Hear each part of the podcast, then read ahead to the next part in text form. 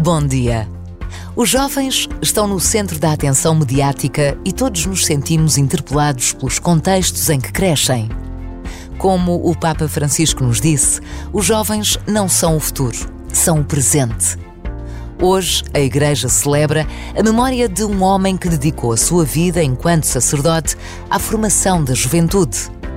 São João Bosco, fundador da Sociedade Salesiana e que, com o auxílio de Santa Maria Domingas Mazarello, fundou o Instituto das Filhas de Maria Auxiliadora.